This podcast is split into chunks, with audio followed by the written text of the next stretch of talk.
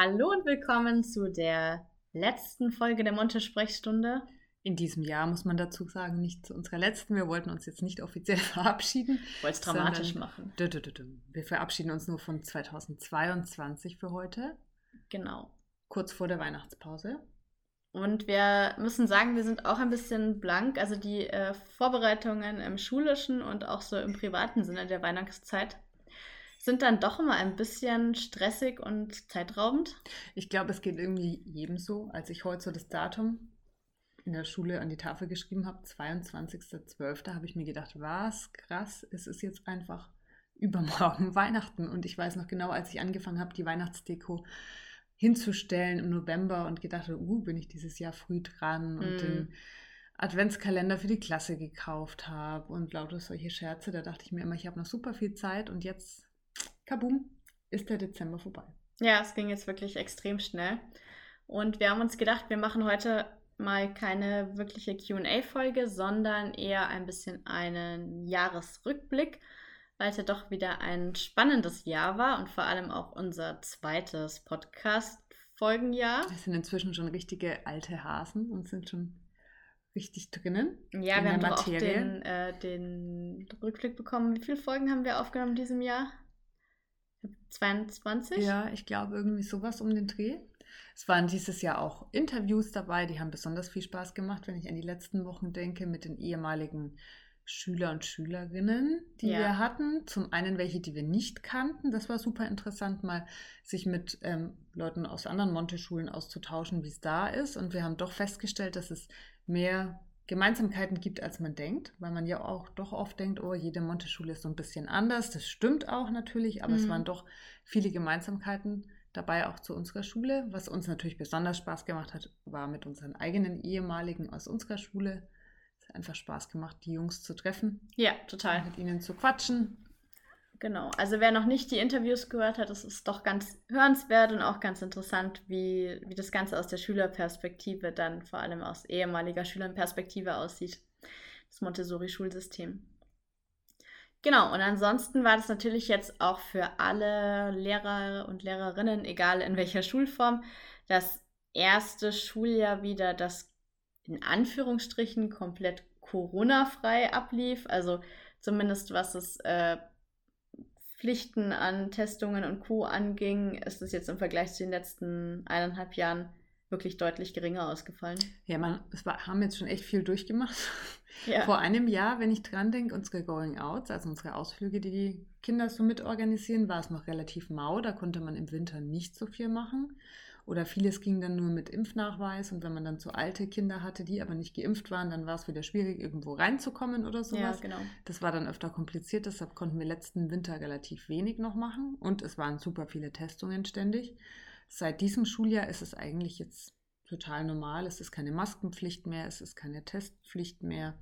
Wir haben ja gleich am Anfang vom Schuljahr eine mega Ausflugswoche gemacht, wo wir ganz viele Aktionen gemacht haben mit Phönixburg, also so ein Rollenspiel. Trampolinhalle, Trampolinhalle und man konnte jetzt im Winter auch wieder auf die Eislaufbahn gehen. Das ist uns letztes Jahr dann auch ganz knapp storniert worden, weil ja dann die äh, krassen Verschärfungen nochmal Mitte Dezember dazu kamen. Ja, da wurde ja der Weihnachtsmarkt dann von heute auf morgen abgesagt und nichts war es mit Schlittschuhlaufen. Wir waren jetzt dieses Jahr Schlittschuhlaufen, kann ich auch empfehlen für jede Klasse, ist was, macht einen Kindern Spaß und jeder kann so ein bisschen mitmachen, wenn man Glück hat und es nicht regnet. Ja, also meine Klasse ist jetzt dieses Jahr auch nicht Schlittschuhlaufen gewesen, aber das äh, hatte nichts mit Corona zu tun. Der Plan war da. Dann hatten wir diese Woche auch eine schöne Aktion, die haben wir letztes Jahr schon angefangen gehabt und fanden es dann so cool, dass wir es dieses Jahr auch wieder gemacht haben. Letztes Jahr haben wir einen Weihnachtsmarkt mit der Klasse gemacht, weil es eben keine Weihnachtsmärkte gibt, damit es einen Weihnachtsmarkt auch bei uns in der Stufe gibt. Da haben die Kinder selber Sachen hergestellt. Es waren unterschiedliche Bastelarbeiten, Sterne, Karten und so weiter. Dieses Jahr war es noch mehr Essen. Also es gab Waffeln, Krebs, gebrannte Mandeln und so weiter, was die Kinder machen wollten. Das haben sie dann an ihren Ständen verkauft. Und der Plan war eigentlich, jedes Kind hat fünf Schokomünzen, die es dann ähm, ausgeben kann für die unterschiedlichen Sachen. Die Schokomünzen wurden leider nicht geliefert von einem bekannten Lieferservice. Es gab ja, Schwierigkeiten. Deshalb waren es dann eben Muggelsteine. Aber es ist ganz schön, weil man da so das Tauschgeschäft nachempfinden kann. Den Wert von Sachen, von selbst gebastelten Sachen ist immer ein Highlight. War letztes Jahr so und war dieses Jahr auch wieder sehr schön. Ja, kann man auf jeden Fall empfehlen. Ansonsten finde ich, sind immer diese, also jetzt ist ja das äh, erste Halbjahr dann schon bald rum. Das ist ja dann Mitte, Mitte, Ende Januar. Ja, ist gruselig, dann ist das erste Halbjahr schon wieder vorbei. Ja, ist Wahnsinn. Was Zeugnisse und Halbjahresgespräche bei uns bedeutet. Ja, das heißt, nach den Weihnachtsferien geht es bei uns dann gleich weiter, dass wir eben die Halbjahresgespräche mit den Kindern vorbereiten. Für alle Lehrkräfte, für die es vielleicht auch interessant wäre, wie man ein Halbjahresgespräch so führen oder vorbereiten kann. Wir machen das seit letztem Jahr erst jetzt so, dass die Kinder ein kleines Referat vorbereiten für ihre Eltern. Sie können auch eben eigenes Material mit dazu nehmen, also vielleicht Hefteinträge, Geschichten, äh, Bücher, die, auf die sie besonders stolz waren, dass sie das gemacht haben. Und dann halten die Kinder einen Vortrag, der dauert so um die zehn Minuten fast, würde ich sagen und sprechen den, also halten dann ihren Eltern, was eigentlich sehr nett ist, weil wir ja schon öfter in Folgen gesagt haben, dass die Kinder wirklich sehr, sehr gut vortragen können, auch in dem Alter der 5., 6. Jahrstufe schon. Ja, ist immer wieder überraschend, wie gut sie dann wirklich sprechen können vor anderen. Hm, und die Eltern sehen es dann auch mal so ein bisschen diese Vortragssituation. Und genau, dann ist unser Part eigentlich nur noch als Lehrer zu ergänzen mit den Lehrerbeobachtungen. Ähm, genau, und dann ist das Halbjahresgespräch auch schon wieder rum. Es sind äh, nur, also nur in Anführungsstrichen 20 Minuten, aber die sind sehr intensiv und sehr vollgepackt. Ähm, aber durch das Referat ist das irgendwie immer, fand ich jetzt ein bisschen, hat mehr Mehrwert als der reine Lehrervortrag, bei dem das Kind dann nur dabei sitzt. Ja, es ist sehr getaktet, dann die 20 Minuten sind zack, zack, zack und dann sind sie ganz schnell vorbei. Ja. Meistens. Und ist für die Kinder auf jeden Fall immer was Aufregendes, dass da jetzt dann anstehen wird nach den Ferien. Und für uns ist es viel Zeit in der Schule verbringen, ja, viel Vorbereitungszeit. Fall. Deshalb freuen wir uns jetzt eigentlich auch auf die Ferien, dass man noch mal ein bisschen entspannen kann, ein bisschen vielleicht schon vorbereiten kann für die Halbjahresgespräche. Und dann geht es auch schon los. Zu den Halbjahresgesprächen haben wir aber auch eine extra Folge mal aufgenommen. Das heißt, die erst irgendwie Noten, Halbjahresgespräche und eine positive Fehlerkultur. Also wer sich nochmal mit unseren Bewertungsverfahren an der Montessori-Schule und eben unseren Zeugnisgesprächen da genauer beschäftigen möchte, da gibt es dann eine ganz detaillierte Folge dazu. Genau, hört einfach mal rein. Wenn ihr jetzt dann Zeit habt in den Ferien, ich glaube, die Ferien sind jetzt sowieso für jeden wirklich wichtig, um sich auch wieder zu erholen ein bisschen und runterzukommen. Bei uns war jetzt gerade die Vertretungssituation in der Schule auch ganz krass. Also es waren ganz viele Kollegen krank, ganz viele Kinder krank. Man war in vielen anderen Klassen dann immer unterwegs, weil man vertreten hat.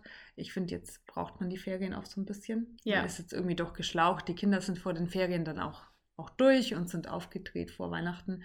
Da tut es, glaube ich, gut, wenn man in den Ferien auf jeden Fall mal alles, was mit der Schule zu tun hat, die erste Woche auf jeden Fall, würde ich sagen, weg, gar nicht angucken, nicht in die Mails schauen, nicht das in den Teams-Chat schauen, ob ja. irgendein arbeitswütiger Kollege einem in den Ferien dann wieder irgendwelche Nachrichten schreibt und man jetzt das Gefühl hat, man muss das beantworten oder irgendwelche Eltern, denen jetzt was ganz, ganz Wichtiges in den Weihnachtstagen einfällt, einem schreiben muss. Nein, einfach wirklich ganz weg aus den Mails, aus Teams, die Schultasche in der Ecke stehen lassen, schöne Sachen machen mit der Familie, mit den Freunden, Sport, unterwegs sein, aber einfach mal ganz weit weg von der Schule, damit man dann auch wieder ein bisschen Energie hat für die Halbjahreszeit, die dann ansteht. Das stimmt.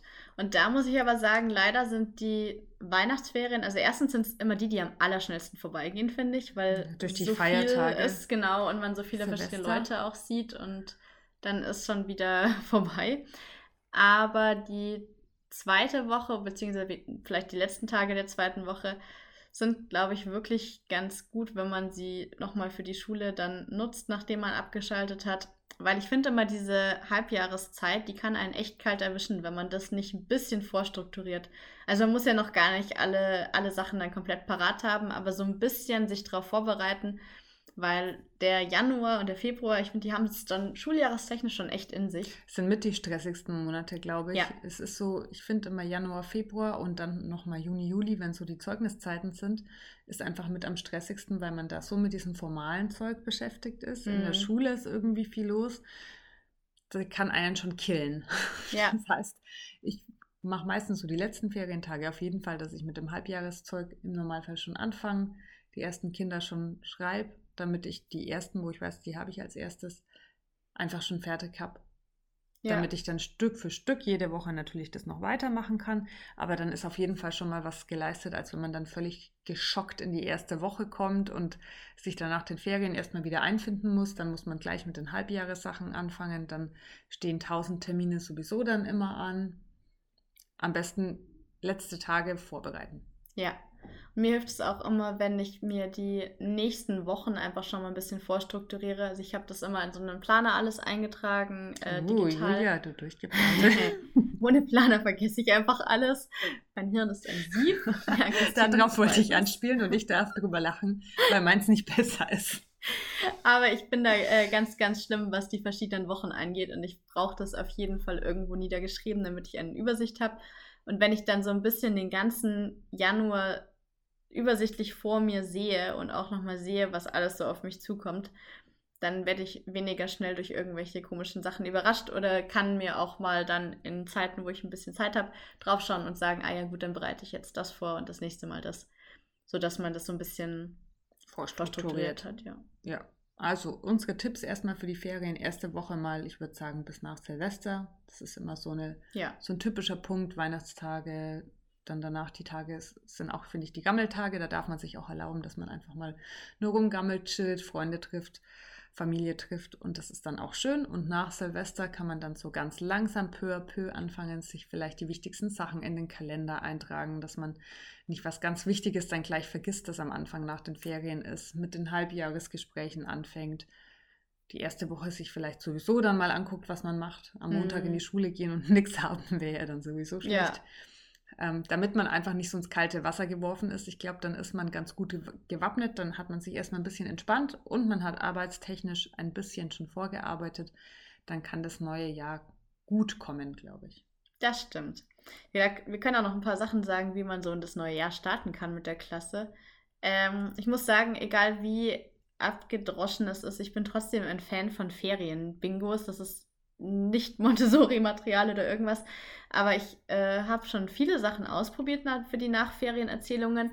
Und ich finde tatsächlich dieses ganz normale Bingo-Feld, auf dem verschiedene Fragen zu den Weihnachtsferien drinstehen, mit dem die Kinder dann durch die Klasse laufen und eben ihre anderen kind äh, Klassenkameraden fragen und ihre Namen eintragen, bringt meistens den besten Austausch und eine positive Atmosphäre. Klar kann man sich danach dann auch noch mal über die Ferien austauschen.